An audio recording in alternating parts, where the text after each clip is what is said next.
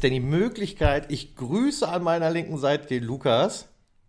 Und ich an meiner rechten den Tobi. Ja, und euch, liebe Hörerinnen. Ja, genau, denn äh, äh, man man kann es kaum glauben, aber doch, frohe Weihnachten. Es gibt noch eine neue Folge von Nerdwissen als kleines Geschenk zu, zu, zu Weihnachten von uns. Ein- Einmal im Jahr muss eine Folge Einmal sein. im Jahr muss eine Folge sein. Ihr erinnert euch bestimmt noch Loki, die gute 90er-Jahre-Serie, über die wir als letztes Stimmt, gesprochen haben. Ja, äh, Ähm, aber ansonsten war halt lange Ruhe im Karton und das trotz dessen, dass es auch einiges an Marvel-Produkten noch gab, die wir konsumiert Genau. haben. und Nintendo-Sachen vielleicht auch. Und Nintendo-Sachen, ja. Aber. Ja, gut, für dich nicht. bisschen- Für dich natürlich nicht. Ein bisschen semi, ja, man könnte über Metroid Dread natürlich sprechen und man könnte über, über die OLED sch- sprechen und äh, Ja gut, das ist ja alles, äh, was du ja nicht konsumierst. wenig. Ja. Also weder OLED, aber verständlicherweise und Metroid unverständlicherweise. Äh, gut, aber das Thema heute soll ein anderes sein.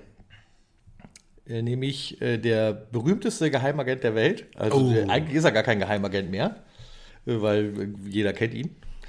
Stimmt, er ist ein Agent. Eigentlich ist er ein Ungeheimagent. äh, wir reden über James Bond. Der berühmteste. Ja, stimmt wahrscheinlich. Ja. Ja, auch doch. heute noch? Ich glaube. Heutzutage doch. noch? Wer sollte Ja. berühmter sein? Weiß ich nicht. Das überlege ich gerade, während ich diese Frage in den Raum werfe. Was, wenn dir was einfallen sollte in den nächsten sieben Stunden, während wir darüber, in den nächsten 007 Stunden natürlich, in denen wir darüber sprechen, äh, dann kannst du es natürlich noch eben einwerfen. Nein, wir wollen uns einmal keine Zeit zu sterben ansehen. Es ist ja äh, der letzte Film in der Ära Craig, Daniel Craig. Und äh, wir werden natürlich nicht umhin kommen, auch die anderen vier Filme ein bisschen mit zu besprechen, ein bisschen darauf einzugehen, das Gesamtkunstwerk zu beleuchten, das halt auch mit Spoilern. Ich äh, wiederhole, wir werden mit Spoilern hier arbeiten. Das heißt, wenn ihr den Film noch nicht gesehen habt, dann Schande und äh, schaltet ab jetzt wieder aus, denn gleich wird es knallhart hier. Und Kam ja trotzdem gemischt an, eher der Film, oder? Der Film kam gemischt an, ja genau, da kommen wir gleich auch nochmal dazu. Ähm, Du, du hast jetzt Schande gesagt, aber äh, es gibt ja Leute, Ja gut, die, das ist genau gut, das ist richtig, das ist jetzt meine eigene Meinung gewesen. Entschuldigung, Ach so, okay. Entschuldigung dass ich schon ein bisschen meine eigene Meinung reingebracht habe. Da musst du, da musst du so kennzeichnen. Nachher wird das äh, äh, als der beste Film aller Zeiten, versuchst du das dann darzustellen und dann äh, gucken sich die Leute den an und sagen, äh, Casino Raya wäre deutlich besser. Ja, oh, oh, das, oh, das, also ich Das spüre jetzt schon, ich, sagen, ich spüre schon viel Konfliktpotenzial in dieser Folge auf uns zukommen. Deswegen, also letzte Warnung, zweieinhalb Minuten konntet ihr uns jetzt zuhören. Wer ihn noch nicht gesehen hat und sich nicht spoilern lassen will, für den ist halt die neueste Folge Nerdwissen schon wieder zu Ende. Euch anderen viel Spaß. Und äh, dann würde ich sagen, wir legen einfach mal los. Lukas, wir ähm, haben den Film gesehen. Wie hast du ihn gefunden? Gut. Und du? Ja. Ich fand ihn sogar sehr gut. Ah, okay. ähm, ja, Der zweitbeste dieser Vierer-Quadrilogie, nennt man das so? fünf, fünf sind Fünf sind sogar? Sie sind doch fünf.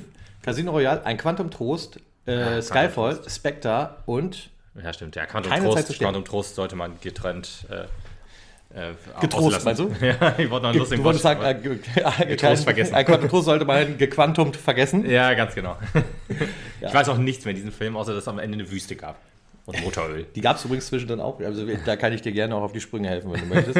ähm, Ja, auch bei Spectre und Skyfall verschwimmen die Erinnerungen so, so richtig. Skyfall weiß ich, der ist so quasi der ähm, The Dark Knight Rises des äh, James Bond-Universums.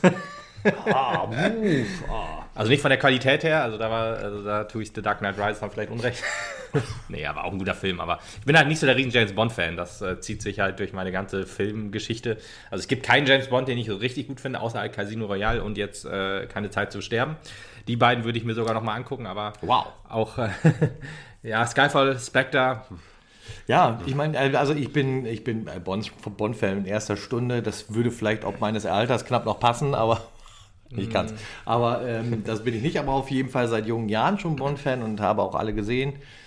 Viele gemocht, einige in die Tonne getreten, in Anführungsstrichen, aber ähm, ich habe mich damals halt auch, als äh, Daniel Craig angekündigt wurde, sehr, sehr schwer mit ihm getan, weil er halt kein klassischer Bond-Darsteller da war. Ich meine, gut, ich bin also halt der groß- Haut drauf Typ. ja, genau. Ich bin halt groß geworden mit der Ära äh, Pierce Brosnan, der für mich halt auch im Prinzip noch den perfekten Bond verkörpert, weil er halt für meinen Geschmack eine perfekte Mischung aus Sean Connery und Roger Moore. Sean Connery war halt so ein bisschen der härtere Typ Mhm. ähm, und so ein bisschen mehr der, der, der, der, der Womanizer, sage ich jetzt mal. Ja. Roger Moore war halt so eher so ein bisschen lustiger und so der Schleimbeutel, was die Frauen angeht. Das, was aber auch immer funktioniert hat, natürlich, weil es sein muss in einem Bond-Film. Ja. Ähm, und dann bekommst du halt mit Daniel Craig einen, der sich halt zu einem Bullen hochtrainiert hat. Denn wenn man sich Daniel Craig mal so ein bisschen vorher anguckt, ist er doch so ein bisschen hämpflicher unterwegs. Also er hat sich Bulle, schon ein bisschen Okay, Bulle, ähm, nicht die, ähm, nicht seine. seine Körperform angeht. Genau, es ging nicht um seine Ausbildung als. Polizist. Äh, das hast du jetzt gesagt. äh, ähm, nee, es ist tatsächlich so, dass er dann halt ne, plötzlich da so ein bisschen mehr krass als Actionheld ankam, als das 2006 so. Aber halt doch eher der nahbarere Typ eigentlich, oder? Also eigentlich Das hat sich einer erst in den Filmen ergeben. Ja, aber ich weiß nicht. Ähm, ja, im ersten Film ehrlich gesagt schon mehr. So mit ein, ein Darsteller, mit dem man sich mehr identifizieren konnte, als mit den anderen Typen halt. Die anderen waren ja halt so. Charakter ist ja das falsche Wort. Also James Bond, ja. Ähm, die Killermaschine im Anzug, aber halt Charakterzüge haben die ja so nicht Killer, gezeigt. ja, doch, doch, doch, sie haben Also Charakterzüge gehabt, aber tatsächlich, äh, da gebe ich dir vollkommen recht, ein bisschen wenig. Ähm, ganz groß kränkelt das Ganze halt auch, äh, finde ich, daran, gerade wenn man sich jetzt diese fünf Filme von Daniel Craig anguckt, dass halt ähm, ein Bond-Film ist wie eine Simpsons-Episode. Das heißt, wenn der Film vorbei ist, ist halt quasi Also alles auf wieder Null auf Null. gesetzt. Ja, ne? stimmt. Also das, was im Film davor passiert ist, hat im Normalfall keinen bis einen minimalen Einfluss auf Ja. das, was im Nachfolgefilm passiert. Ja, richtig. Äh, das hat sich ja mit Daniel Craig jetzt alles absolut geändert. Ähm, War das auch untereinander, also ich sag mal in der Schauspielreihe sozusagen, also ich sag mal in Pierce Brosnan, wie viele Filme hatte der? Vier, hast du gesagt mal, ne? Roslin hat äh, GoldenEye, Der Morgen stirbt nie, Die Welt ist nicht genug und Stirb an einem anderen Tag. Genau, ja. ja. Ähm, äh, bauen die denn gar nicht aufeinander auf so? Ähm, jetzt, Also, dass man einen Cut macht bei einem, bei einem Schauspieler, okay, das, das ist, kann ich nachvollziehen, das ist dann auch logisch in dem Fall. Aber so untereinander, wie gesagt, ich, bei, bei Pierce Brosnan Also- bin ich, ich habe auch ein oder zwei Pierce Brosnan Bonds gesehen und fand halt nur semi gut. Ähm, aber ich weiß jetzt auch nicht mehr, ob die wie, ob oder wie die aufeinander aufgebaut haben. also das Krasseste, wo ich sagen würde, da bauen zwei Filme aufeinander auf und das ist halt schon quasi wieder einem traurigen Fakt geschuldet, ähm, ist Die Welt ist nicht genug. Desmond Llewellyn, das ist der alte Q-Darsteller gewesen, der alte Mann, der in den ganzen alten Bond-Filmen immer die Spielzeuge an äh, 007 weitergegeben hat. Genau. Und es war halt vorher festgelegt worden, der Mann war damals, keine Ahnung, ich weiß es jetzt gerade wirklich nicht genau, irgendwas um die 90 schon oder sowas alles, dass Alt. die Welt ist nicht genug sein letzter Film sein wird. Okay. Da hat man ihm in die Welt ist nicht genug dann einen Nachfolger an die Seite gestellt, John Cleese. Äh, vielen als Monty Python, also aus der Monty Python äh, Gruppe bekannt. Oder der fast kopflose Nick aus Harry Potter. Ah, ja, das sagt mir schon mehr. Ja, also jetzt habe ich ein Gesicht. Genau, ich wollte gerade sagen, ich wollte ein bisschen für Erleuchtung. äh, Und die Python sorgen. ist ja auch, äh, also ich mag Ist auch schon älter, ja. Und ich Muss, ist, es. ist auch Special Interest, ja. Ähm, britischer Humor halt. Ja, eben. Das ist das Problem, was ich mit britischen Filmen eigentlich habe. Außer James Bond, da ist ja kein so englischer Humor drin. Und äh, da hat man ihn an die Seite gestellt von Desmond Llewellyn als quasi Azubi. Ich meine, Hm. John Cleese seinerzeit dann halt auch schon Ü60, aber das musste dann halt wohl so. Und ähm, Ja, gut, ich meine, aber der kann noch ein paar Filme machen.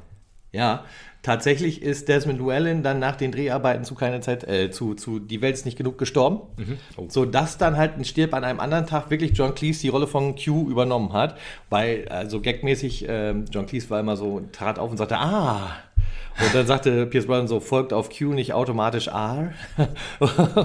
so als, als, als Übersetzung. Es wird auch, glaube ich, nicht gesagt, dass er Q heißt und stirbt an einem anderen Tag. Um Gottes Willen, jetzt lehne ich mich gerade weit aus dem Fenster. Aber ich glaube, das ist so. Also das wäre so der einzige Faden, der Okay. so übergegeben wurde. Ansonsten Krass. natürlich hast du die gleichen Schauspieler. Also ne, Ja, Judy ja. Dench war halt auch schon bei Pierce Brosnan dann M und sowas alles. Aber ich wüsste jetzt nicht, dass es da halt Verzahnungen von vorher nach hinterher gab und sowas alles. Der einzige Charakter, der auch gerade in den älteren Filmen häufiger wieder aufgetaucht ist als Bösewicht, war halt auch schon Blofeld, aber auch immer von einem anderen Schauspieler dargestellt. Ja. Das heißt also, eine, eine, eine, eine konkrete, einen konkreten Aufbau aufeinander gab es nicht so wirklich. Also es auch gab ein neuer Charakter in dem Fall. Also nicht nur ein neuer Schauspieler, sondern auch ein neuer Charakter. Also ein Blofeld aus Film X hat, weiß nicht, was der Blofeld aus Film Y getan hat. Nee, das Okay. ist komplett irrelevant. Wie gesagt, wie bei einer Simpsons-Episode. Ähm, der, es gibt noch einen zweiten Charakter, fällt mir dabei gerade ein. Das ist ein amerikanischer Polizist. Das war in den 70er Jahren. Der Mann mit dem goldenen Colt zu der Spion, der mich liebte oder umgekehrt oder wie auch immer. Ähm, der tauchte in dem einen Film auch und äh, hat dann im anderen Film Urlaub gemacht, weil er sich von dem Schrecklichen, was er mit Bond erlebt hatte, in dem einen Film erholen wollte. Und dann taucht Bond bei ihm im Urlaub halt auf, so quasi. Also, äh, das war halt auch ganz lustig. Aber sonst gibt es da halt keine größ, größeren Bande, sage ich jetzt irgendwie mal. Ähm, und das hat man ja mit Daniel Craig jetzt hier auch komplett geändert. Ich bin mir gar nicht so sicher, beziehungsweise ich bin mir schon relativ sicher, dass es nicht so geplant war, dass die fünf Filme so ja, perfekt, aber dass sie so stark aufeinander aufbauen, sagen wir mal. Ähm, ein Quantum Trost hat ja noch versucht, da irgendwie ein bisschen anzuschließen an das, was in Casino Royale passiert ist. Okay, ja. Mm, Wirkte dann aber tatsächlich so, als würde man damit dann halt auch einfach nur noch einen leichteren Abschluss finden wollen, weil ähm, du in Casino Royale ja äh, James Bond eine Geliebte hast sterben lassen.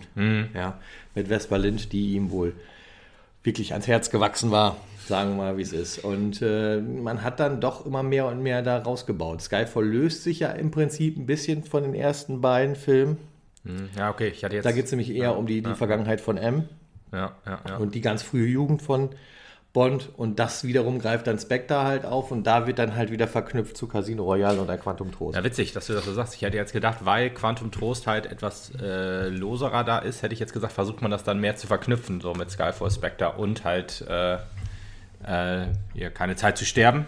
Aber wo du, wie du Skyfall richtig sagtest, ist das ja eher äh, auch viel Vergangenheitsgeschichte, die dann halt eher so den, den großen Bogen sozusagen schließt und nicht anknüpft. Aber vielleicht äh, durch den Erfolg von Skyfall dann ja auch, ist ja, glaube ich, mit Sicherheit einer der best verkauftesten Bond oder der, der erfolgreichsten Ja, Bonds. ja, ich glaube, Ist ja ich bin mir nicht ganz sicher. Ich glaube, es ist der, der also finanziell der erfolgreichste Bond. Hm. Und wie ich ja gerade auch schon ausgeführt habe, ich, der ja halt auch sich mit allen Bond-Filmen sehr eingehend beschäftigt hat, eigentlich wohl und alle gesehen hat und auch alle mehrfach gesehen hat, Ja. tue mich mit so einem Urteil auch wirklich schwer und habe halt lange darauf gewartet, aber ich habe dann, ich glaube nicht mal, als wir im Podcast, wir haben da auch drüber geredet und Ja, nicht mal, als wir im Podcast darüber, Wahnsinn, echt? ja, tatsächlich. Okay. Haben wir heftig ha- hab mitgedacht. Ich, habe ich äh, ähm, gesagt, nicht mal in dem Podcast habe ich bis dahin gesagt, dass Skyfall der beste Bond aller Zeiten ist. Ich habe danach irgendwann diese Entscheidung für mich getroffen, weil der halt sehr, sehr. Ähm, Ich glaube, das hast du aber in dem Podcast auch schon habe ich das schon gesagt in dem Podcast? Ja. Ich das Schwer jetzt nachzuhören, weil den kann man ja so jetzt sich nicht mehr runterladen. Ja, aber das war dem Hoster. Wir können das. Wir können das tatsächlich. Wir könnten die tatsächlich auch nochmal online stellen irgendwann. Ja. Wenn ihr Interesse daran besteht, sagt gerne Bescheid, dann stellen wir nochmal online. Ich weiß selbst auch nicht mehr, wie er war. Ich meine, das war aber nach, es müsste nach Skyfall gewesen sein. Da haben wir dann über die, die drei ähm, Bond-Filme im, im Speziellen gesprochen, also über die drei Daniel Craig Bond-Filme. Und, halt, und du hast dann auch noch mal so ein Recap auf die alten gemacht und so hast dann auch viele Sachen ja, erzählt, warum Skyfall der bessere war. Ja. Oder der beste war. Ich Genau. weiß es aber auch nicht mehr. Äh, ähm, da, da, da Skyfall hier nicht nur die Geschichte von M, also der Figur von Judy Dench, Hm. dem Chef von James Bond, hinterleuchtet, sondern auch die eigene Figur ein bisschen hinterleuchtet und man sieht, ja, wo, was ist sein eigentliches Elternhaus, wo kommt er her, wie ist das alles vonstatten gegangen. Äh, und die Entwicklung, die Bond halt selber in diesem Film vornimmt und sich selber quasi auch von der gescheiterten Figur ein bisschen loslöst am Ende des Films, äh, äh, macht das halt zu einem sehr, sehr runden und perfekten Werk, den ich jetzt immer noch als besten Bond-Film bezeichnen will, aber halt auch insgesamt in dieser Struktur dieser fünf Filme sehen muss und dann auch sagen muss, das, was uns da jetzt die letzten 15 Jahre präsentiert wurde, gehört mit zum Besten, was je überhaupt von Bond auf der Leinwand zu sehen war. Ja. alleine das, was Daniel Craig halt über diese fünf Filme geleistet hat, an charakterlicher Entwicklung, an, an, an, also an menschlicher Entwicklung, an, an der Entwicklung als Geheimagent, ähm, an emotionaler Entwicklung top dargestellt, so wie ein Geheimagent wahrscheinlich auch irgendwie wäre, sage ich jetzt mal. Dem ist ja halt auch schnell egal, die werden ja ihre Kohle auch haben. Das ist natürlich, das ist halt viel, viel äh, bemeckert worden, dass Bond so oft seinen äh, äh, äh, Dienst quittiert. Ne? Also am, am Ende von Casino Royale quittiert er halt für Vespa. Ja. Äh, in Skyfall wird er ja abgeschossen von Moneypenny am Anfang des Films, taucht, ist dann untergetaucht, taucht nicht wieder auf, erst bis er dann Ja, halt ja, notfallmäßig irgendwann wieder auftaucht. Am Ende von Spectre zieht er ab mit, mit äh, Lia Sedus, wie hieß sie denn jetzt noch im Film? Jetzt fällt mir tatsächlich der wichtigste Name gerade nicht ein, den wir heute noch ein paar Mal brauchen. Also mit der Braut, die er dann halt im fünften Teil auch hat und ist dann halt raus aus dem Dienst. Und äh, das, das hat halt auch noch kein Bond hingekriegt, so viel äh, den Dienst zu quittieren, sage ich jetzt mal. Ähm, aber das macht in dem Sinne dann halt auch Sinn, als wenn du irgendwann die Schnauze einfach voll hast, ne? Ja. Madeleine. Madeleine natürlich, Madeleine. Madeleine. Mathilde, seine Tochter. Oh, hier Spoiler 1. ähm, ja. Aber wir können ja noch mal ein bisschen erstmal äh, auf keine Zeit zu sterben eingehen, denke ich. Hm, nach einer Viertelstunde. und ähm, dann können wir das Ganze noch mal einordnen und warum ich das Ende mutig finde und trotzdem zu hart. ja, auch schwierig äh, für andere Bonds äh, da anzuknüpfen. Könnte mir vorstellen, dass das No Time to Die jetzt so ein bisschen das Endgame des James Bond-Universums sein könnte, oder?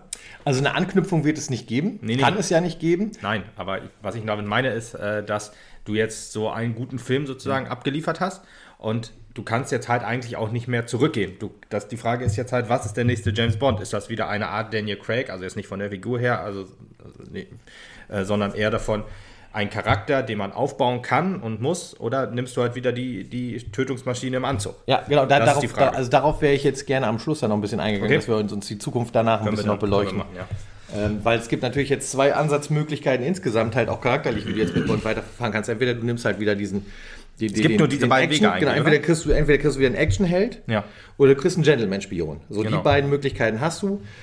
Du kannst natürlich wieder so eine Mischung versuchen, wird halt schwierig, dann wirkt es halt nämlich schnell wie ein Daniel Craig Abklatsch. Ja, eben. So. Das ist Aber da, viele uns, Schwierigkeiten. Lass uns da Richtung Ende nochmal eben drauf eingehen, da habe ich halt auch noch so ein bisschen meine Ideen zu. Ja. Ähm, aber lass uns auch nochmal kurz über Keine Zeit zu sterben reden. Ähm, ja, also der Film startet ja damit, dass Bond äh, mit äh, Madeleine, Madeleine ähm, unterwegs ist und sie ihn ja auch darum bittet, dass er halt gedanklich mit Vespa endlich abschließt, weil sie wohl irgendwie noch im Kopf sitzt bei ihm. Und äh, ja, er geht dann zum Grab vom Vespa und verabschiedet sich und sowas alles, findet da ein Spectre-Symbol. In dem Augenblick explodiert auch schon die Bombe. Und äh, Spectre suggeriert ihm, dass Madeleine ihn quasi in eine Falle gelockt hat. Ähm, woraufhin er sie in einen Zug setzt und die ganze Beziehung für beendet erklärt, weil mhm. das funktioniert so halt einfach nicht. Danach äh, äh, muss Bond wohl weggeblippt gewesen sein, denn wir kriegen einen Zeitsprung von fünf Jahren. Anders kann ich es mir nicht erklären. Also Bond spielt ganz offensichtlich im Marvel-Universum. Absolut, ja. Das äh, ist damit confirmed. ja, das denke ich nämlich auch. Also hat mich auf jeden Fall gewundert, dieser, dieser Fünf-Jahre-Sprung. Ähm, ausgerechnet halt auch diese Zahl. Aber gut. Ja, ja. Ähm, ist halt eine gute Zahl, aber sie ist jetzt halt geprägt durch Endgame. ja, genau. Oder ein guter Zeitsprung. Deswegen ein Vergleich zu, zu äh, man hat ja ein Endgame geschaffen, vielleicht gar nicht so weit hergeholt. ja. Genau, ja, und äh, plötzlich ähm, steht Bonn wieder auf dem Plan, denn es gibt irgendwie natürlich wieder irgendwelche Terroranschläge auf der Welt. Es gibt ein neues äh, Virus. Ja, Virus, ja, genau. Deswegen ist der Film ja auch so viel verschoben worden. Also eigentlich sind es Nanobots. Hm. Also eine Nanobot-DNA, die quasi so kodiert werden kann, dass sie explizit Personen tötet, deren Informationen sie trägt. Nanobots sind ja, glaube ich, äh, in den Top 5 der, ähm, der Apokalypse-Theorien, die uns treffen könnten. Irgendwie. Oh, echt? ja, Nanobots sind da, glaube ich, ganz weit oben nach dem Atomkrieg und halt Klimawandel und so. Oder ich glaube, der, nee, der Atomkrieg ist wahrscheinlich noch unter den Nanobots sogar. Aber halt nach dem Klimawandel irgendwo recht weit oben. Habe ich irgendwo mal gelesen oder gehört, ich weiß aber nicht mehr genau wo. Aber es ist eine, eine Bedrohung, die ähm, für, also real erscheint. Okay, Vielleicht nicht in dieser Art, aber trotzdem, ja. Sehr beängstigend auf jeden Fall. Ja. ja, wobei, wie leichtes Spiel du damit hast, hast du ja gesehen. Der Kollege kodiert halt irgendwie den Code einfach anders. Dann stirbt statt einer Person halt 150 äh, von dem anderen Ufer. Also von dem Bösen in dem naja, Sinne. Ja. naja, und wie sich. Fand ja? ich aber ein bisschen schwierig, äh, wie er das erklärt hatte oder so. Wie, wie kann man das denn, äh, ich sag mal, dass man das auf eine Person kodieren kann, ist logisch, durch DNA halt. Aber wie kannst du das denn darauf kodieren, dass der eine ganze Gruppierung. Ja, ja, nee, das lag ja nicht an der Gruppierung, das hast du ja danach auch gesehen, denn es waren ja Datenbanken da mhm. mit den DNA-Strängen von Millionen von Menschen. Ach so, das okay. heißt also, er hat ihm nicht halt nicht nur ein Code mitgegeben, sondern halt 150 Codes. Weil, okay, beziehungsweise okay, halt gut. in dem Fall alle Codes aus der Spectre-Datei von mhm. allen Leuten, die zu Spectre dazugehören. Okay, und dann, okay, wenn du das programmieren kannst, in Anführungsstrichen, dann ist es vielleicht doch noch logisch, ja. Genau, deswegen hätte es, das ist ja halt also ein so ein Film-Fun-Fact, äh, finde ich. Also Bond hat ja diesen, diesen Nanobot-Regen auch abbekommen, ja. in dem Augenblick, wo alle Spectre-Leute gestorben sind. Und natürlich war in dem Augenblick das Ganze auch schon auf Ernst Stavro Blofeld kodiert, der natürlich nicht zugegen war, sondern schön im Hochsicherheitstrakt saß. Es ja. kommt etwas später halt zu der Szene, wo er dann vor Ernst Stavro Blofeld steht. Bis dahin war unser äh, neuer Bösewicht, gespielt von Remy Malik, Lucifer Safin. Die, äh, der Schwachpunkt des Films? einer der zwei Schwachpunkte des Films. Wobei, also er ist eigentlich nur Schwachpunkt wegen einem Satz. Hat er sich ja, selber ja, völlig kaputt gemacht. Ja. Kommen wir gleich auch nochmal so. Ja. Ähm, Lucifer Safin hat dann quasi Madeleine irgendwann schon so unter Druck gesetzt, dass sie sich diese Nanobots sprühen soll und die Blofeld dann übertragen soll, indem sie ihn mhm. anfasst und damit sind die Nanobots bei ihm und töten ihn halt und so. Und dann gibt es halt bei dem Verhör, wo Bond und Madeleine beide zugegen sind, diese Berührung zwischen ihm und ihr, sodass du dann denkst, alles klar, jetzt hat er den Nanobots an sich und tötet dann Blofeld. Was Quatsch ist halt, weil er hat die Nanobots ja noch aus seinem Einsatz da ja, richtig. Äh, in Italien. Stimmt und äh, hätte ihn dann halt auch schon so töten können. Also es war halt noch ja. quasi für den letzten Zuschauer auch noch erklärt, okay, der ist jetzt auf jeden Fall tödlich für ja, Blofeld. Ja, ja. Man muss immer davon ausgehen, dass es auch viele Amerikaner sehen, ja. genau. Ja, Blofeld stirbt, wie gesagt, dann und äh, jetzt geht die Jagd auf Lucifer Safin los, der dieses Virus halt im Prinzip kontrolliert. Der halt das auch so kontrolliert, weil er halt diese Millionen, Milliarden von, von äh, Menschendaten hat, DNA-Daten hat. Selbst die vom äh, MI5 sind ja schon abgegriffen worden. MI6, MI5, MI6. MI5 ist das echte und MI6 ist das äh, aus dem James Bond-Universum. Alles klar.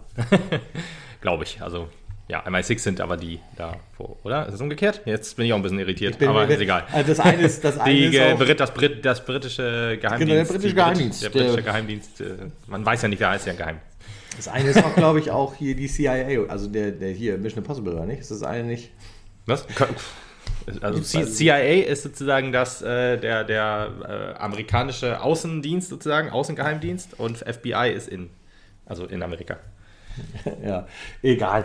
ähm, wie auch immer, auf jeden Fall äh, sind die Daten von den ganzen Geheimagenten da auch.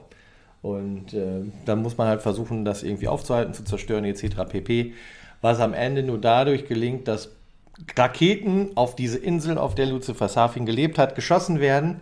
Und ähm, dafür müssen die Luken aufgemacht werden, weil es ein alter Bunker ist, was auch immer. Und sonst erreicht das halt nicht. Genau, von außen ist es halt geschützt. Atombunker quasi, sage ich jetzt einfach mal quasi, ja. ne, kann einem Atomschlag ausdingsen, äh, aushalten. Aber wenn es da reingeht, logischerweise, dann ja, bringt es, tötet es alles. Genau. Und äh, leider schließt sich die Luke automatisch wieder. Bond muss zurück und äh, äh, stirbt dann den Heldentod. Nicht ganz unfreiwillig, ehrlich gesagt, weil ich glaube, also letzten Endes für einen James Bond, wenn er es denn gewollt hätte, hätte es in dem, äh, in dem Augenblick bestimmt auch noch eine Rettung gegeben. Aber er wollte halt auch nicht mehr, denn ja, äh, nee, äh, Safin hat ihn im Prinzip mit den falschen Nanobots vergiftet. Sobald er Madeleine oder Mathilde berührt, würden die beiden sterben. Und das ist auch für ihn emotional so tödlich, dass er dann den Freitod wählt. Ja. Und so endet im Prinzip der Film, so endet die Ära Daniel Craig und so endet, wie gesagt, das Beste, was das James Bond-Universum jemals ausgespuckt hat, meiner Meinung nach. Auch wenn es seine Höhen und Tiefen natürlich zwischendrin hatte. Ja, stimmt. Also Film, filmtechnisch. Wie bist du denn bei den Büchern eigentlich so drin?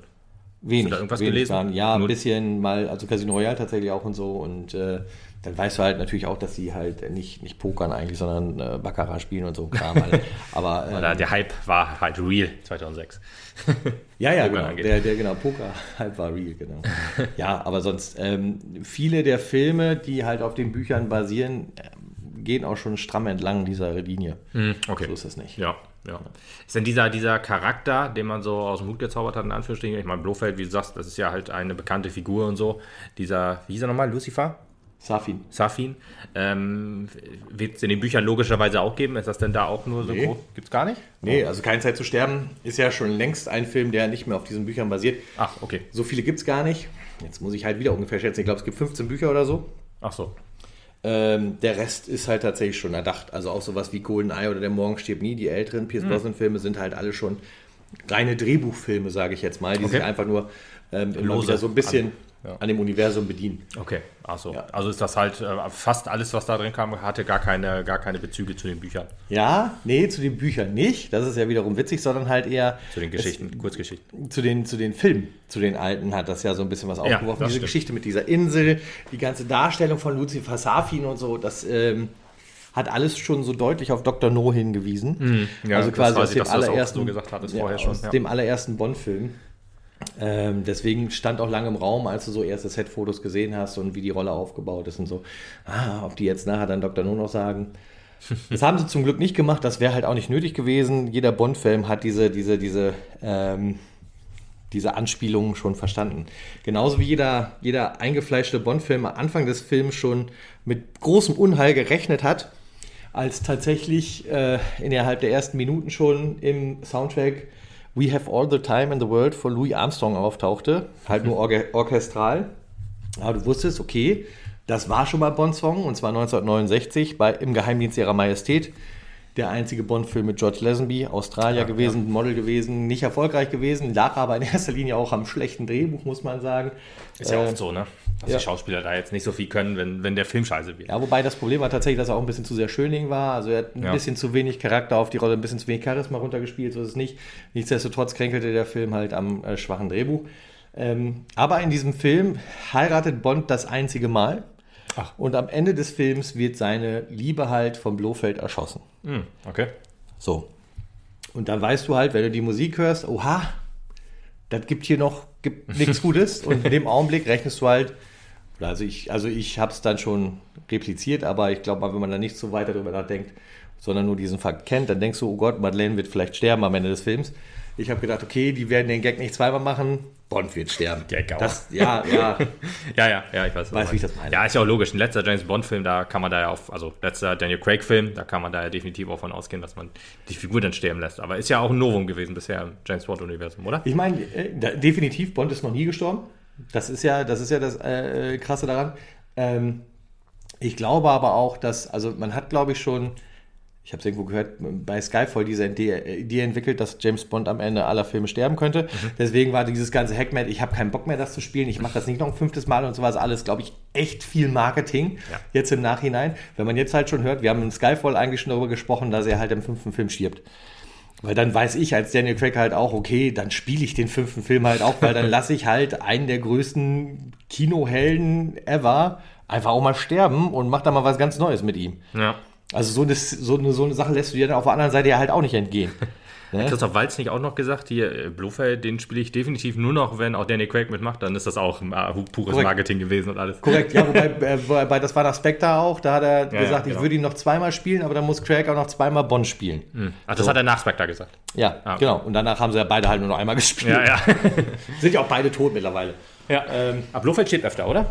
Blofeld stirbt öfter, ja. Ich meine, fr früher hat man wahrscheinlich auch die Bösewichte immer umgebracht, oder? Wobei, also es ist James also, ja, ja, ja, ja. Ähm, also du hast gerne mal die, die Sidekicks. Ich sag jetzt mal so Leben was, es gibt ja diesen, diesen Eisenbeißer, diesen großen Richard Keel-Typ, ne, mit diesem Eisengebiss, den hat man überleben lassen oder Oddjob oder so. Ähm, wobei überleben und sterben lassen, Das klingt auch wie ein James Bond-Titel. leben und sterben lassen ist ein Bond-Titel. Ja, überleben und sterben Also- lassen. ja, leben und sterben lassen, stimmt, das recht, ja. ähm, ist halt auch so eine Frage im Bond-Universum, denn du, du, du siehst meistens die Tode nicht explizit. Es gibt zum Beispiel eine Szene, die ist am Anfang eines Bond-Films. eigentlich, Ähm, da sitzt Blofeld, ein sehr, sehr geschundener Blofeld, den wir auch vom Gesicht her nicht sehen, weil man einfach keinen Schauspieler dafür verbrennen wollte, glaube ich. ähm, wie er in so einem äh, So elektrischen... realistisch ist das? Entschuldigung. Wie er wie er im elektrischen Rollstuhl sitzt und dann von einem äh, Hubschrauber angehoben wird und in einen 50 Meter langen Schornstein geschmissen wird. So, es geht dann nachher keiner hin und guckt nach, ob da die Leiche liegt. Aber also, ja, weißt du, der gesunde Menschenverstand sagt ja halt, der Typ ist tot. Für eine Bond würde das aber heißen, ja, im nächsten Film hat er halt zwei Zehen gebrochen. Ja, das ist halt, das ist halt so ein bisschen die Geschichte. Er weiß halt, wie man sich richtig abrollt. Halt Aus 100 Meter Höhe. Ja, nee, das ist aber äh, eigentlich auch clever, dass man dann halt das eigentlich eindeutig macht, aber dann sich halt immer noch so die Hintertür offen lässt. So, haha, ja, ja, ja gerade wir haben nie gesagt, dass er tot ist. Genau, gerade für Blofeld hat man das halt gemacht. Ähm, damals hast du auch viel eher die Leute noch über die Klippe springen lassen, weil du ja auch im Zweifelsfall nicht die Weitsicht hattest zu sehen, okay, Ja. wie geil ist dieser Bösewicht, jetzt geht das Publikum wohl darauf ab, brauchen wir den halt Genau. Du wusstest ja jetzt zum Beispiel, mein gut, war jetzt auch ein bekannter Name, aber wenn ich Blofeld bringe, dann sollte ich ihn nicht töten, weil die Leute wollen ihn bestimmt nochmal sehen. So. Ja, ist aber auch wieder schwierig, halt bei einem, auch bei einem äh, so namhaften Schauspieler dann, dass er dann halt auch ziemlich teuer wird in, auf, auf lange Sicht. Ja, gut, bis muss man, irgendwann muss man ihn umbringen, weil. bis er die Tony Stark-Million Ja, kriegt, wäre es genau. aber noch hingewiesen. ja, wahrscheinlich schon, aber trotzdem, da muss man auch immer aufpassen. das Sieht man jetzt zum. Beispiel auch an Tom Holland. Tom Holland spielt gefühlt in jedem Film mit, weil den kannst du halt noch gut äh, verbrennen Ja. oder halt äh, benutzen. Verbrennen ist das falsche Wort. Benutzen. Der hat für den ersten Spider-Man keine 500.000 gekriegt. Genau, ne? weniger als, als äh, Robert Downey Jr. für sein Cameo, richtig. Ja. Und äh, der spielt jetzt ja, ich, also der spielt ja in Uncharted mit und noch in irgendwie 200 Filmen, ich weiß den Namen jetzt aber nicht mehr, wo ich auch denke, ah, der Tom Holland, ey, reicht doch langsam. Ich will nicht irgendeinen Film gucken wo, und immer Tom Holland so, sehen. Vor allem so cool ist er halt auch nicht, aber er ist ein guter Spider-Man. Er ist ein guter Spider-Man, ja, doch, ein sehr guter Schauspieler, würde ich sagen. Also er hat eine steile Karriere vor sich. Ähm, der Netflix-Film hier, The Devil All the Time oder wie der heißt, kann man auch sehr gut gucken. Da spielt er halt auch mal so ein etwas ja, raueren Typen, da, wo man auch denkt, okay, passt überhaupt nicht zu Tom Holland, aber der Film an sich macht Spaß und so. Ähm, auch wenn er ein bisschen langatmig ist zwischendurch, aber eigentlich so von der schauspielerischen Leistung spielt ja auch Robert Pattinson mit und so, da macht er oh schon Bock. Gott. Okay. Toller Schauspieler, ja? muss man einfach sagen. Ja? Okay. Ich freue mich auch auf Batman. Also, ja, ich bin gespannt. Ja, also man, man das, das denkt ja immer an Twilight und so, dann ist das so, aber man muss ja, halt auch Geld also verdienen. Ich finde aber auch, dass er als Cedric Diggory nicht so einen geilen Schauspieler hingelegt hat. Von daher, also er muss sich erst um mein Herz spielen, aber er kriegt die Chance, sagen wir mal so. Ich will ich ein bisschen. Ja, allein durch Tenet und es gibt noch einen anderen Film, ähm, irgendwas mit Leuchtturm, The Lighthouse oder der Leuchtturm, ich weiß nicht, ob man Deutsch so heißt, der wird ja auch immer empfohlen. Tenet, der hat Tenet, Tenet ja, gespielt. Ja, da war er auf jeden Fall dann noch nicht so schlecht, da ist er mir nicht negativ aufgefallen. Ja, hat ja auch eine große Rolle. Und wie gesagt, The Lighthouse, also wurde mir immer empfohlen, den zu gucken, aber den gibt es halt nicht in irgendeinem Streamingdienst, deswegen nein. deswegen nein. deswegen kann ich ihn nicht gucken. Ja, aber gut. Äh, Thema, wir sind abgeschwieft. Ähm, genau, wegen den, das wegen den. Ist, äh, normal bei Das ist normal, genau, aber wegen den, ähm, wegen den Bösewichten auch. Und eigentlich kann man da auch wieder den, den Vergleich zum MCU zeigen sozusagen, weil äh, auch da hat man ja am Anfang immer seine Bösewichte immer recht schnell umgebracht, hat sich aber dann, hat dann aber auch schnell gemerkt, dass es eine blöde Idee war. Also nach Tor 1 eigentlich hat man das gemerkt. Weil halt die Leute halt auf den Bösewicht standen und dann, ähm, ja, es halt immer einfacher ist. Mein bestes Beispiel ist dann auch immer noch Tor 3, ne? wo dann halt Hela quasi sich noch kurz bevor sie den, den Schwerthieb dann kriegt, dass sie wegbeamt oder wie auch immer, also so sich auflöst einfach, man weiß nicht, ist sie tot oder nicht, aber man kann es halt erklären, wenn man sie nicht mehr braucht, ja, tot halt, und weil Asgard tot ist oder, äh, oder zerstört wurde, oder man braucht sie noch und dann hat sie sich halt weggebeamt. Und ja, so dann hat kann man Stadtportal das, dabei gehabt. Genau, genau. Stadtportalrolle, ja, wichtig. ja. Dann ist sie in Neutristram gelandet. Oder ja. Tristram, ja. ja. ja. ist aber logisch, weil dann, dann kann man sie halt noch benutzen. Ein toter Charakter mit, mit einem toten Mann kann man kein Geld verdienen, wie man so schön sagt. Das ist richtig. Ich meine, gut, da hat sich ja Marvel jetzt auch nicht dran gestört, wobei das haben sie halt, also die, die Nehela-Ausweg haben sie sich ja im Prinzip schon durch Johann Schmidt konfiguriert. Ja. Ja, durch Red Skull. Ja, ähm, indem man auch gedacht hat, gut, der ist halt gestorben in äh, Captain America 1, weil ja. halt irgendwie blauer Feuerstrahl, wie auch immer. Nein, nein, der hat halt eine wichtige Rolle auf Wormir eingenommen. Okay. ja, gut, ich meine, das war mit dem Space Stone noch relativ äh, gut erklärt. Ja, ja, genau. Aber genau so hast du es jetzt mit Hela dann am Ende des Tages halt irgendwie auch gemacht. Ja, deswegen, also man, ja gut. Dann, genau wie Aldrich Killian halt nicht tot ist. Oder man halt einfach gesagt hat, das ist gar nicht der Mandarin. Ne? Deswegen haben wir ihn halt noch. Nee, Mandalorian war was anderes. Ja, ich wollte, ja genau. Ja, genau. Ich wollte ich wollt auch aus Mandalorian sagen und habe gemerkt, dass es falsch ist. ja. ja, ja, genau. Ähm, Deswegen, also du hattest halt auch im äh, Inspector, da war ja Dave Bautista, da hatten wir gestern noch kurz drüber gesprochen. Hey, und keine Ahnung, dass der in dem Film jemals drin vorkommt. Ja, da hat er ja die Rolle von Hinks gespielt. Hinks ist garantiert so ein bisschen eine Anspielung gewesen auf Oddjob, also auch von, von seinem Verhalten. Ach, das so. passt ja eigentlich auch so. Aus Goldfinger. Weißt du, wer Oddjob ist? Ich weiß, wer Oddjob ist. Also ich weiß, ich, ich kenne ihn ehrlich gesagt auch witzigerweise nur aus den ähm, Golden Eye Remake für die Wii. Das war so klar. da gab es halt Oddjob, der mit seinem Hut geworfen hat ja. und der halt nur halb so groß war und das passt ja halt auch so gut zu Dave Bautista, also klein und breit. mhm. gut, ich weiß jetzt nicht, ob er Hüte tragen würde, aber egal. Hat er? Hat er einen Hut getragen? Ja, so siehst du. Ja. Der Charakter ist, als also wäre er nicht drin gewesen. Gefühlt ist ja, er halt genau, und deswegen, das war halt da schon so, so, so, eine Reminiscence darauf und äh, den hat man ja im Prinzip auch nur aus dem Zug geschmissen. Der könnte also im Prinzip auch noch leben. Ich meine, das Problem ist natürlich die, die, die äh, Zeit Devil, Villains, die, die Side-Bösewichte, ja. die tauchen ja halt auch nie wieder auf. Nee. Wäre ja aber auch sowas nochmal, dass sie sich zusammen verbünden können. Zum Beispiel, da wäre auch noch eine Möglichkeit, dass Götz Otto nochmal wieder auftaucht. Ja. der Morgan Chemie, deutscher Schauspieler, hat auch so einen Nebenbösewicht gespielt. Deutsche Schauspieler löschen sich sowieso aus meinem Gedächtnis sofort. Achso, Entschuldigung. Jetzt, hast du schon mal gehört, dieser Moritz bleibt treu? Ich dachte, wir reden über Schauspieler. oh, hoffentlich hat er das nicht gehört. Die Wahrscheinlichkeit ist großer Fan. Großer Fan, großer Fan, ja. Also ein Nerdwürze-Fan. Ja. Jetzt nicht mehr. Ja. Äh, wo waren wir denn stehen geblieben? Bei den Bösewichten. Side-Bösewichte, also Bösewichte, die dann sterben und nicht sterben, wieder auftauchen können und so weiter. Ja, wie jetzt in dem Fall hier war es ja auch der, bei Keine Zeit zu sterben, der Typ, der dieses Auge von Blofeld getragen hat, der, der dann mhm. auch zu Lucifer Safin rübergegangen ist, was halt auch nicht erklärt wurde, warum er plötzlich für Safin arbeitet. Gut, ja, Safin hat das so dargestellt, dass er eh alles einvernimmt, was, was, was, was Blofeld aufgebaut hat und so, ja. aber alles ein bisschen schwach. Aber wenn wir jetzt schon beim Bösewicht sind, dann können wir auch darüber reden, warum er einer der größten Schwachpunkte an dem Film ist. Meiner Meinung nach. Ist er nämlich eigentlich über 90 Prozent des Films absolut nicht. Ähm, da ist er halt eigentlich wie so ein, so ein Bösewicht, der keinen stört, aber auch jetzt nicht genau. heraussticht als also super gut. Genau, man, man, man nimmt ihn auf als psychisch geschädigten Bösewicht, der halt quasi aufgrund seiner schlimmen Kindheit und aufgrund seiner schwierigen Erfahrung halt äh, äh, einfach aus dem Ruder gelaufen ist und versucht, die Welt, der Welt Herr zu werden und äh, das mit ihr zu machen, was mit ihm quasi gemacht wurde und, und die halt Tode in die Hand zu nehmen, wie, wie ja. er es möchte. Und das war's. Und man nimmt ihm halt auch ab, dass es Spectre ist, warum er, also was er hasst quasi. Das ist ja, da hat er seine Familie ja. verloren. Durch. Genau, weil Mr. Wright ja halt ja, auch äh, genau. seine Familie umgebracht hat. Ne? Richtig. Und das, das, Der Vater das, von Madeleine. Ja, kann man dann auch alles nachvollziehen und dann diese, diese Querverweise sind dann auch schon okay wie gesagt, halt charaktermäßig halt schwierig, ihn gut oder schlecht zu finden, weil er halt so, so unnahbar und halt irgendwie kein richtiger Charakter ist. Aber wie ja, gesagt, genau, stört alles genau. nicht. Aber dass er diese, diese Unnahbarkeit darstellt, das zeigt ja. halt schon wieder diesen psychischen Knicks. Ja, ja, okay. Weißt du, das, ja, das, das, das also verstärkt im Prinzip das Bild, das du von ihm bekommst. Ja. Und er zerstört es dann alles mit einem Satz. Da befinden wir uns schon weit Richtung Finale des Films.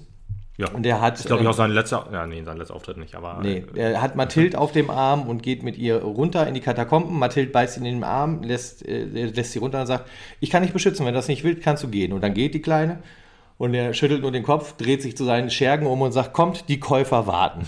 Ja. Und mit dem Satz macht er sich selbst halt kaputt. Also wenn er mir über den ganzen Film irgendwie suggeriert, dass er das halt alles aus einem Weltschmerz, den er in sich trägt, herausmacht, ja, aus einem, aus einem eigenen Antrieb, der, der ihn psychisch, äh, äh, der den psychischen Schaden, den er hat, ja. irgendwie nach vorne stellt, dann lasse ich das alles gelten.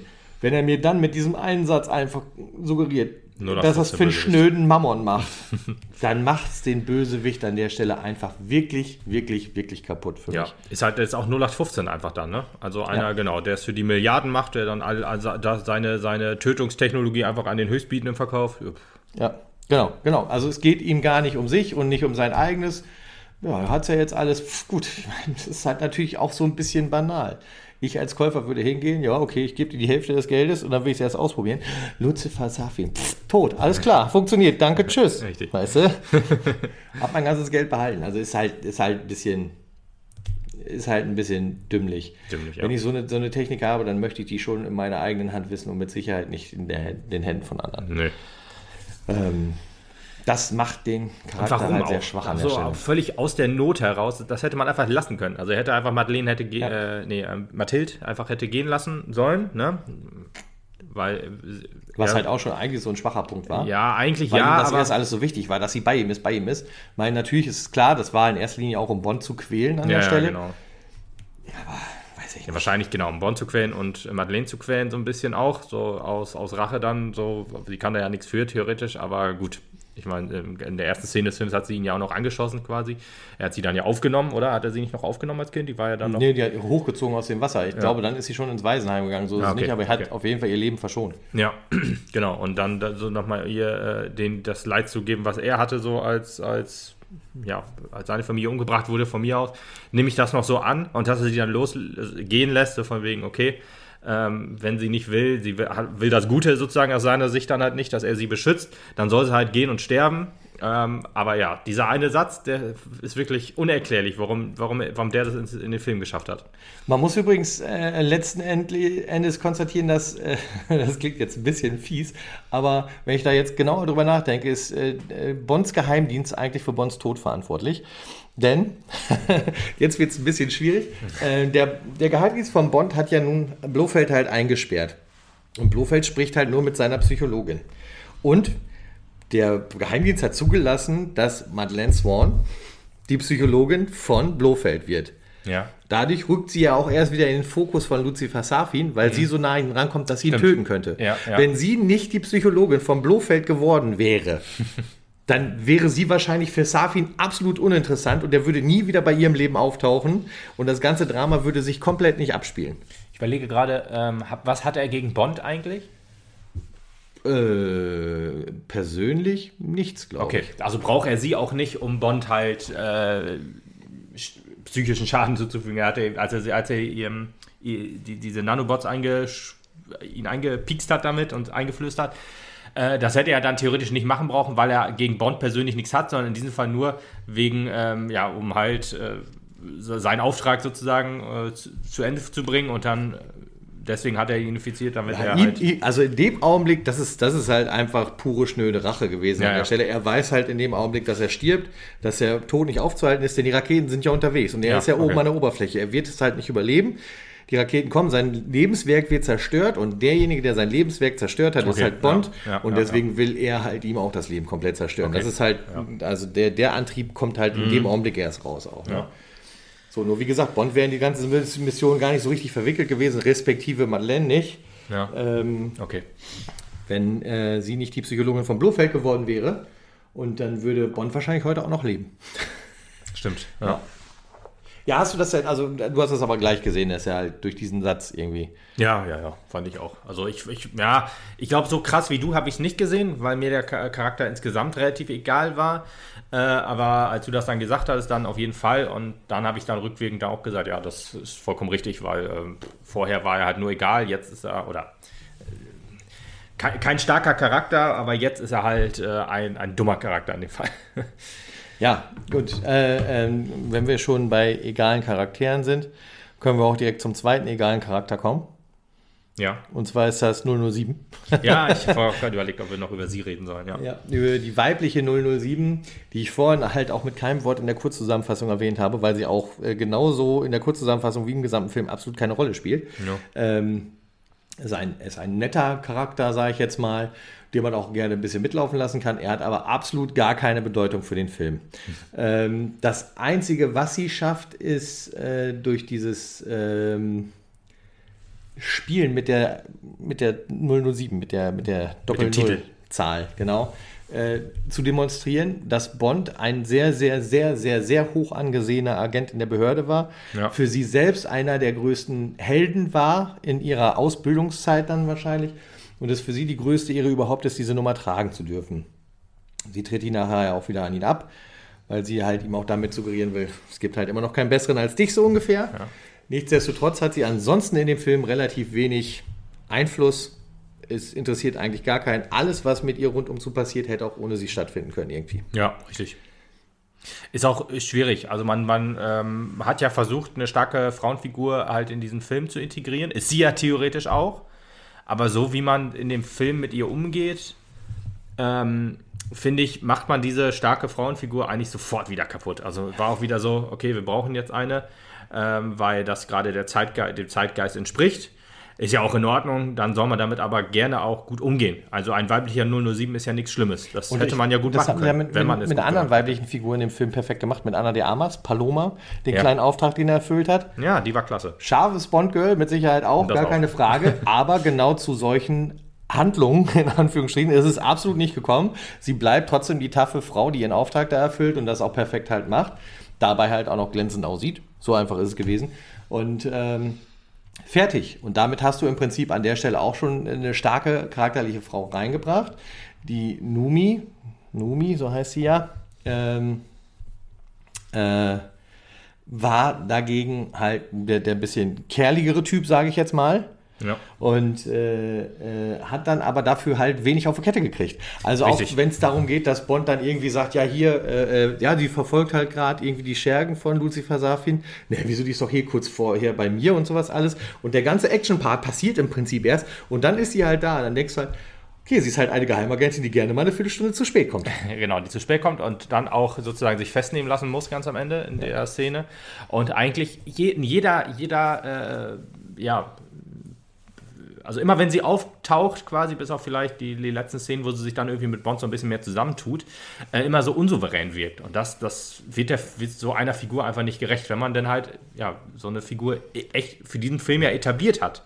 Warum äh, versucht man dann nicht mit dieser Figur auch gut umzugehen irgendwie? Es kam halt so irgendwie so, wir brauchen unbedingt eine starke Frauenfigur, unbedingt, aber wir wissen nicht, wie wir, da, wie wir das machen sollen. Und gerade halt diese, diese, diese eine Agentin, wie hieß sie nochmal?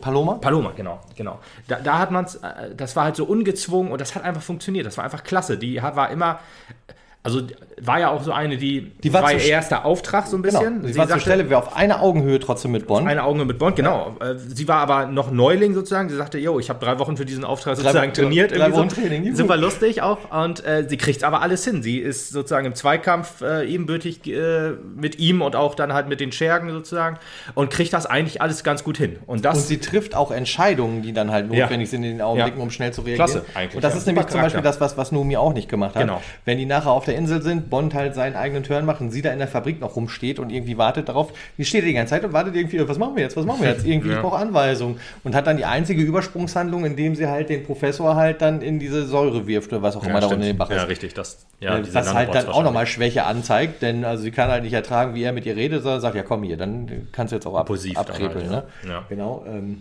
Ja, sie hatte und auch so ansonsten nur auf die, auf die. Anweisung von Bond wartet. Ja. Das macht halt ein bisschen schwach. Ja, das, das macht halt, wie gesagt, wieder diese, diese, diese Figur kaputt. Und halt diese ganzen One-Liner waren auch sehr anstrengend. Die sind immer gezwungen, witzig sein muss. Das muss auch ein Drehbuchproblem sein.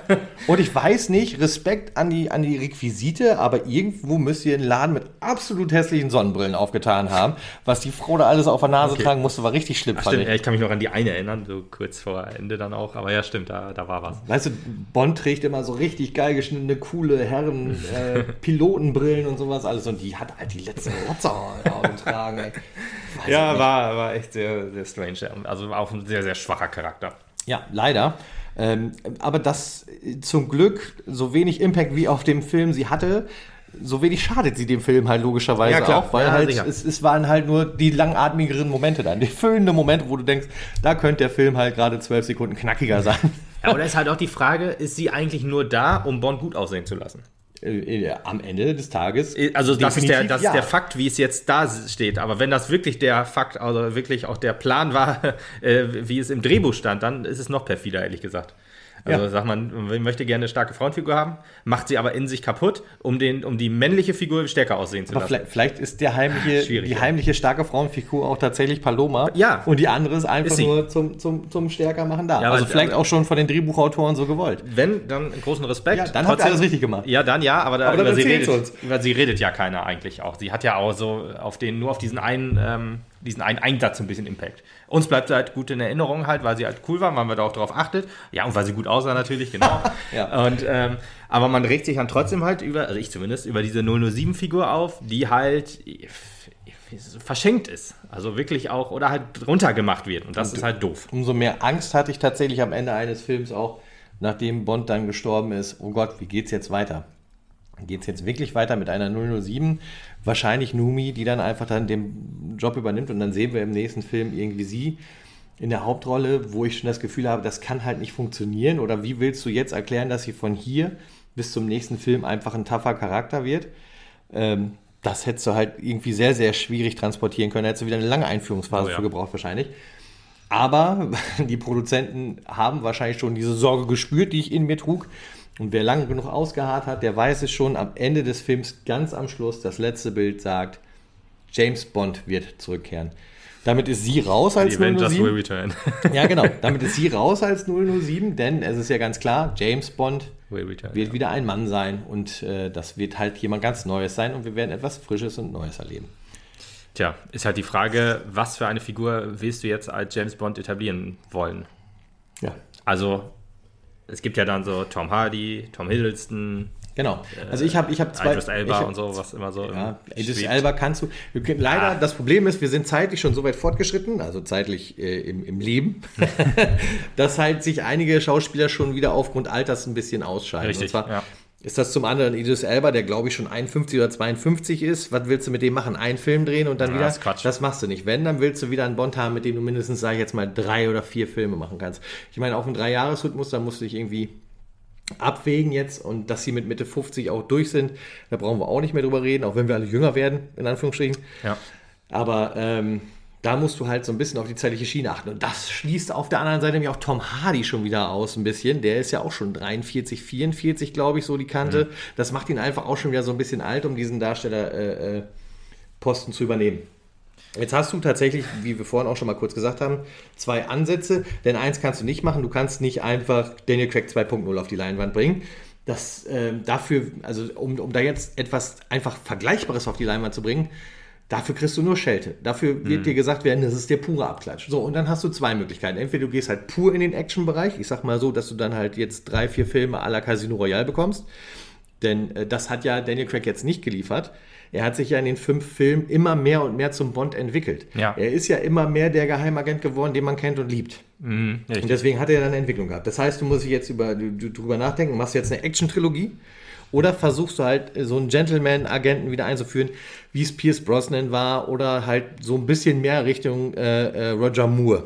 Also der ist, der ist noch eleganter quasi. Also ich würde halt eher so, einen- so einen Typen bevorzugen, wie es Pierce Brosnan war, dass du so, so ein bisschen mehr diese Eleganz wieder reinbringst, damit du halt eine ganz neue Duftnote nochmal wieder reinbekommst. Dann kannst du ja natürlich, wenn du wieder so verfährst mit dem Bond, halt da in drei, vier, fünf Filmen wieder eine andere Richtung einschlagen. So, und da habe ich zwei Favoriten, denn eins ist klar, und das wurde jetzt auch von Barbara Broccoli nochmal bestätigt, der Produzentin von Bond. Die heißt Brokkoli? Die heißt, ja, ihr, Scheiße. ihr Vater hieß Albert A. Broccoli, sie heißt Barbara Broccoli. Man sollte ihn dafür töten, dass er seine Tochter Barbara genannt hat. Das klingt so wie äh, 8.30 Uhr auf Super RTL. Barbara Brokkoli erklärt die Welt. Barbara Broccoli und der geheime Schlüssel. ähm, zwei Tut mir leid, das ist echt unfair, sich über den Namen der Frau lustig zu machen. Ja, Ja. Entschuldigung. Also Du die, kannst auch, also der Vater heißt auch Broccoli, dann kannst du dich über den Namen vom Vater lustig ja, auch das nicht. Also ja unabhängig, dass du, die können ja nichts für, dass sie so heißen. Nee, also aber der Vater kann was dafür, dass sie Barbara Ja, das auf jeden Fall. Das ist, eine, das ist ein Verbrechen. Egal, weiter. Erzähl weiter. Sorry. Ich bin jetzt bei dem Ja, Namen hängen geblieben. also es gibt auf jeden Fall, also in den, in den großen Buch der Gummibären steht halt, James Bond muss halt ein Brite sein. Und äh, da wird man mit Sicherheit auch dran festhalten. Und äh, deswegen habe ich halt zwei Möglichkeiten. Entweder ich gehe halt in diese charmantere Pierce Brosnan Richtung und da wäre mein absoluter Favorit gerade wirklich Tom Hiddleston. Ja, also bevor jetzt irgendwie jemand Tom Holland schreit, der ist viel zu jung. Ganz ehrlich, ist das ein Brite? Ja, Aha. Ja, weil, okay, erzähl, mach du erstmal, ich muss danach machen, äh, danach muss ich ausführen, was ich glaube wie, oder wie ich mir vorstellen könnte, wie es auch weitergehen könnte. Okay. Ähm, äh, der würde halt diesen eleganten Charme irgendwie pro, pro, projizieren können. Der könnte auch so ein bisschen diese Womanizer-Rolle annehmen und sowas alles. Das könnte Tom Hiddleston ganz gut In aufnehmen. dieser einen Folge von Loki hat er auch mal diesen, diesen äh, Anzug an Ja, und ja. alles und so Genau. Smoking und da sah man auch schon, ja, ja, steht ihm gut, diese Bond-Rolle. Also man hat auch so ein bisschen das Gefühl, als wäre es so ein kleines Bewerbungs. Ja, ich wollte gerade sagen, das war schon Casting. Also das, die, die Rolle war nie so vorgesehen, aber die haben gesagt, ich muss äh, Bond-Casting, könnt ihr das irgendwie einbauen, danke. ja, ja, ja, genau. So indirekt, damit sie schon Bescheid wissen, in die Richtung könnte es gehen. ja, ja, ja, ja. Zweite Möglichkeit wäre, wenn du halt so ein bisschen mehr Tough, mehr Action und so machen willst, weil er sich selbst halt auch, auch durch den letzten ähm, Mission Impossible Film in diese Richtung gedreht hat. Henry Cavill, der Superman-Darsteller, der halt als, als feindlicher Spion quasi im letzten Mission Impossible auch schon agiert hat ähm, und eine gute Rolle dargelegt hat. Das wäre dann halt härter, brutaler, äh, äh, mehr Faustkampf, sage ich jetzt mal. Ja? Okay. Tom Hiddleston würde mehr schießen. Ja, ja, ja. Und äh, Henry Cavill würde mehr Faustkampf machen, ja. glaube ich. Aber, ja, Das wären so funktioniert die- im Anzug aber auch ganz gut, ja. Ja, eben, genau. Und das wären so die beiden, wo ich sagen würde, also von denen, die jetzt so auf der Liste der bekannten Schauspieler sind. Natürlich gibt es da. Also Rock gibt's Leute- noch. Also der hat ja auch gesagt, er möchte gerne in Bond spielen. Was Leider kein? Brite. Ah, Gott das sei Dank, einzige, schade, Gott das sei Dank. einzige, was sie disqualifiziert. Sonst der perfekte Bond, aber kein Brite. Sonst der perfekte Ah, Bond, der ist ja Mann. auch erst 14 Jahre alt. Aber geistig, ja.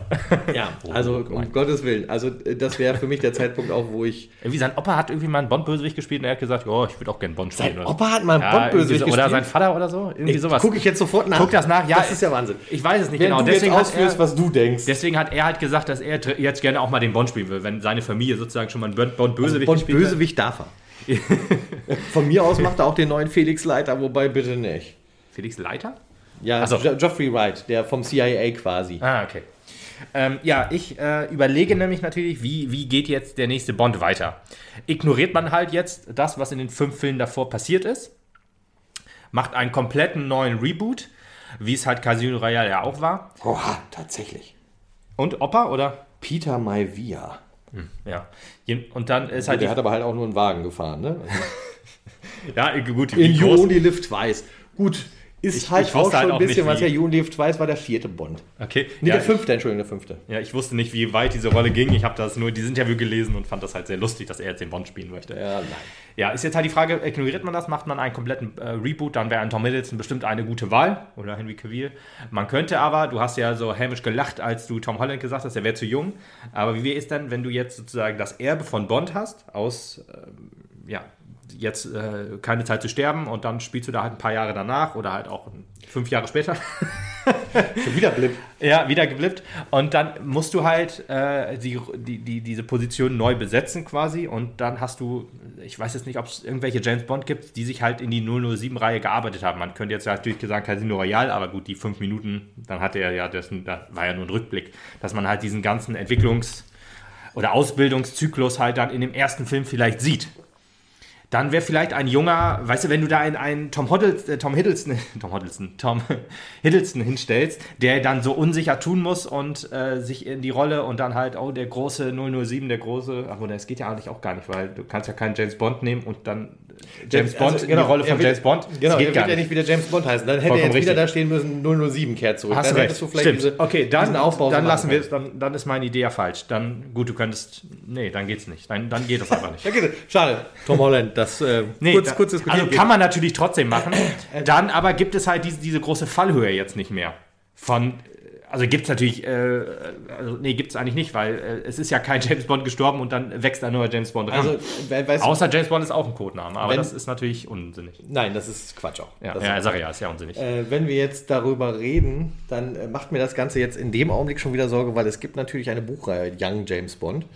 Young auch Sheldon. gar nicht. Äh? Young Sheldon. Young Sheldon, nee, Young James Bond.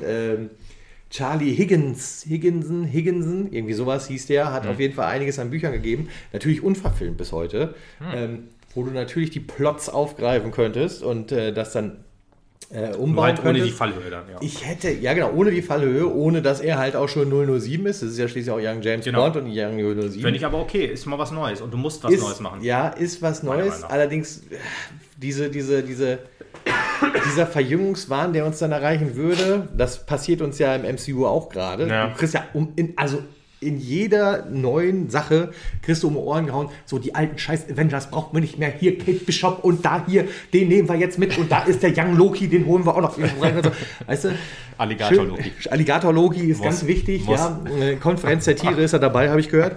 Ähm, alles schön und gut, aber ich will halt, also als, du verlierst halt ganz viel Stammpublikum, glaube ich, weil ich glaube, gerade die Älteren, und ich, ich bin jetzt, bin jetzt schon fast einer der Älteren, aber es gibt ja noch echt Generationen über mir, die jetzt auch sich keine Zeit zu sterben angeguckt haben, sich darüber gefreut haben. Und ich glaube, die tun sich alle irrsinnig schwer damit, wenn ich jetzt da plötzlich so einen vermeintlich 20-jährigen Hipster-Bond rumlaufen haben muss. So, ähm, Spider-Man-esque, sage ich jetzt mal. das- Äh, der, der halt auch nicht so richtig im Leben ist und sowas alles. Das könntest du machen.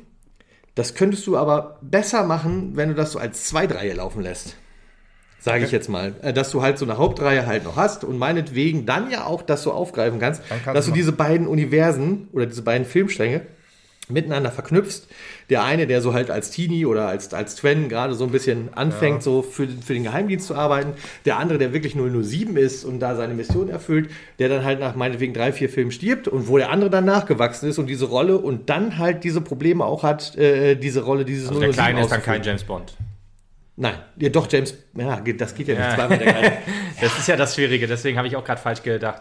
Ähm, die Frage ist halt, ja, okay, die, die alten Fans, die würden gerne wieder so einen Tom Hiddleston oder wie auch immer sehen. Gerade- Also die Alten wollen ja auch lieber einen Tom Hiddleston als einen Henry Cavill. Oder halt, äh, das sind die beiden Namen, die wir jetzt nennen. Wahrscheinlich wird es eh einer ganz Ja, anderer. da, genau, genau. Da, davon mal abgesehen. Ja, die wissen schon, aber ähm, die Das- Frage ist die halt. beiden stehen natürlich auch als, als Stereotyp für, für etwas, was sie verkörpern können. Zwei Rollenformate, in die sie reingequetscht Mhm. werden können, jeweils.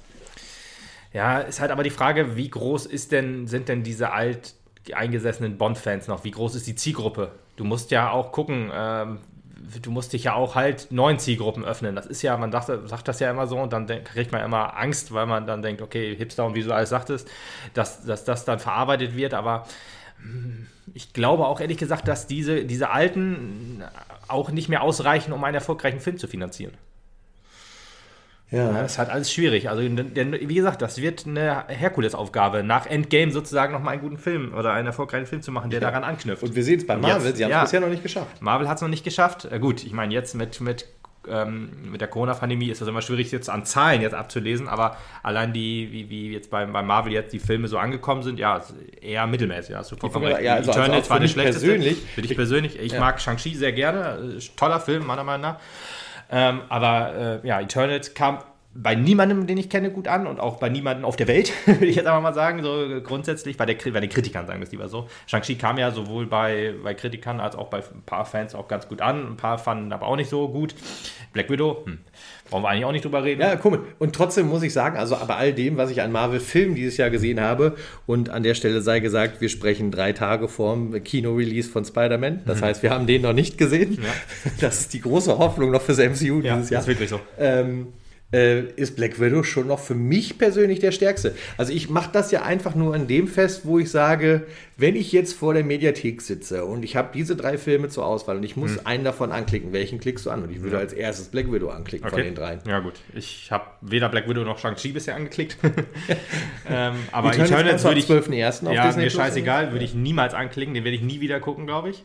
Also außer vielleicht aus äh, Komplikations, also wenn, wenn, man, wenn man sagt, okay, da, ist, da sind man Fakten muss, drin, die brauchst du noch für die anderen Filme. Ja, da weil, keine Ahnung, dass die paar Minuten kriegen sie einen neuen Film bestimmt auch. Aber ich meine, wenn ich halt nochmal alles gucke, so, wenn ich sage, okay, ich fange jetzt wieder bei Iron Man 1 an, dann, oder bei Hulk, dann gucke ich den vielleicht auch mit, wenn er dann in der Reihe ist, aber schwierig.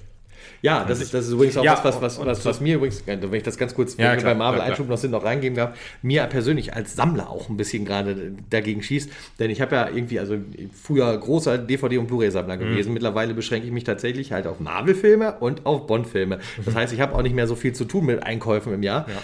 Und jetzt, äh, Spoiler-Alarm, ich habe halt noch keinen der Marvel-Filme jetzt gekauft, weil also sie waren halt alle nicht so, dass ich gesagt habe, boah, die willst du jetzt aber sofort im Regal haben. haben. Und das ist quasi das erste Mal seit zehn Jahren, dass es mir so geht. Mhm. Weil vorher war ich immer heiß auf, oh, Blu-ray ist raus, muss ich haben, ab ins Regal. Ja, okay. Und jetzt stehen sie da halt einfach noch nicht, weil ich so denke, vielleicht tue ich es auch nicht. Nee.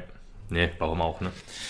Ja, und ja, dieses große Problem wird halt James Bond auch haben, wahrscheinlich, meiner Meinung nach, dass, dass es dann halt jetzt anknüpfen muss, sozusagen an den Erfolg und halt auch an diese charakterliche Entwicklung, die halt diese fünf Filme durchgemacht haben. Es ist halt schwer, jetzt einfach wieder einen Bond vor Craig sozusagen äh, dahin zu setzen. Und ob der bei, bei, dem breiten Publikum ankommt, wie gesagt, die, ist eigentlich egal, was du machst. Irgendwelche Fans hast du ja immer. Also äh, sei es halt die alten Fans oder sei es halt vielleicht ganz neue Fans, die das alle toll finden. Aber du musst ja halt dann wirklich auch eine, eine breite Zielgruppe ansprechen.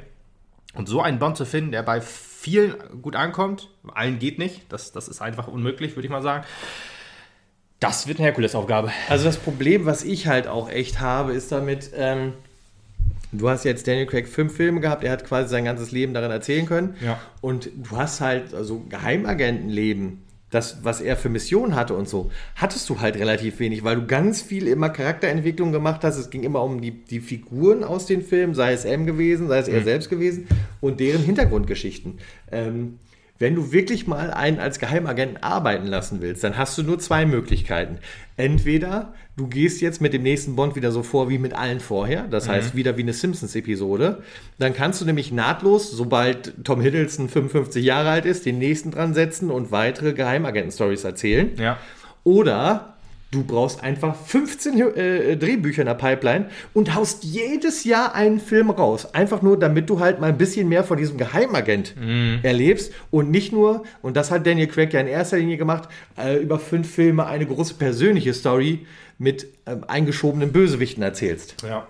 Ja, stimmt. Das, das ist halt so ein bisschen das Problem, weil also das ist ja der große Unterschied zwischen, zwischen den Daniel Craig Bonds und denen davor. Das davor waren Geheimagentenfilme, wo es immer darum ging, das große Böse in der Welt äh, äh zu vernichten, beziehungsweise es davon abzuhalten, dass es was Böses tut. Ja. In den letzten fünf Filmen ging es immer darum, dass Daniel Craig seinen Charakter oder irgendjemand anders weiterentwickelt, rettet, wie auch immer, und nebenbei die Welt noch ein bisschen rettet. ja? Ja, ist so, so ja, ja, ja, gewesen. Ja, ja, ich meine, das war auch ganz interessant. Da ist die Welt schon wieder im Arsch. das war ja auch ganz interessant und ein super Plot. Aber du kannst tatsächlich nicht einfach hingehen und quasi so eine, so eine drei, vier, fünf Filme-Riege auf den nächsten wieder draufschreiben, ja. wo ich dann wieder halt die ganze Zeit irgendwelche charakterliche Entwicklung haben muss, damit ja, ich diesen Mann verstehe. Und auf der anderen Seite nebenbei auch mal so ein bisschen den Bösewicht einstreuen muss. Hier, äh, äh, Williams Bay. Dieses Meme, ne? Mit ja, dem Salz. Ja, ja. ja, ist halt schwierig. Also, boah, es geht ja nur der, es gibt ja eigentlich nur der Schritt zurück oder der Schritt weiter. Und beides kann ich mir nicht vorstellen, dass es funktioniert irgendwie. Das, das ist das ah. Schwierige, was ich halt auch sehe. Ich, also ich bin so gespannt, ich bin wirklich so gespannt auf das, was wir in den nächsten zwei, drei Jahren darüber hören werden, in welche Richtung dieser neue Bond-Film gehen soll, ja. was so die Bedrohung ist. Das sind ja solche Leaks, die du halt schon im Vorfeld immer kriegst, auch gestreut kriegst, um auf den Film heiß zu werden. Das ist ja auch hm. gewollt, dass du die bekommst. Ja, und wer ist schuld daran? Marvel eigentlich. Das, Ja, eigentlich Marvel. Wir brauchen, es gibt ja nur noch Uni Filmuniversen so richtig und daran ist Marvel schuld. Und bei James Bond vielleicht auch Austin Powers. hat, hat, hat glaube ich, Daniel Craig auch mal in einem Interview gesagt, dass Austin Powers auch ein Grund war, von dieser alten James Bond-Formel halt wegzugehen.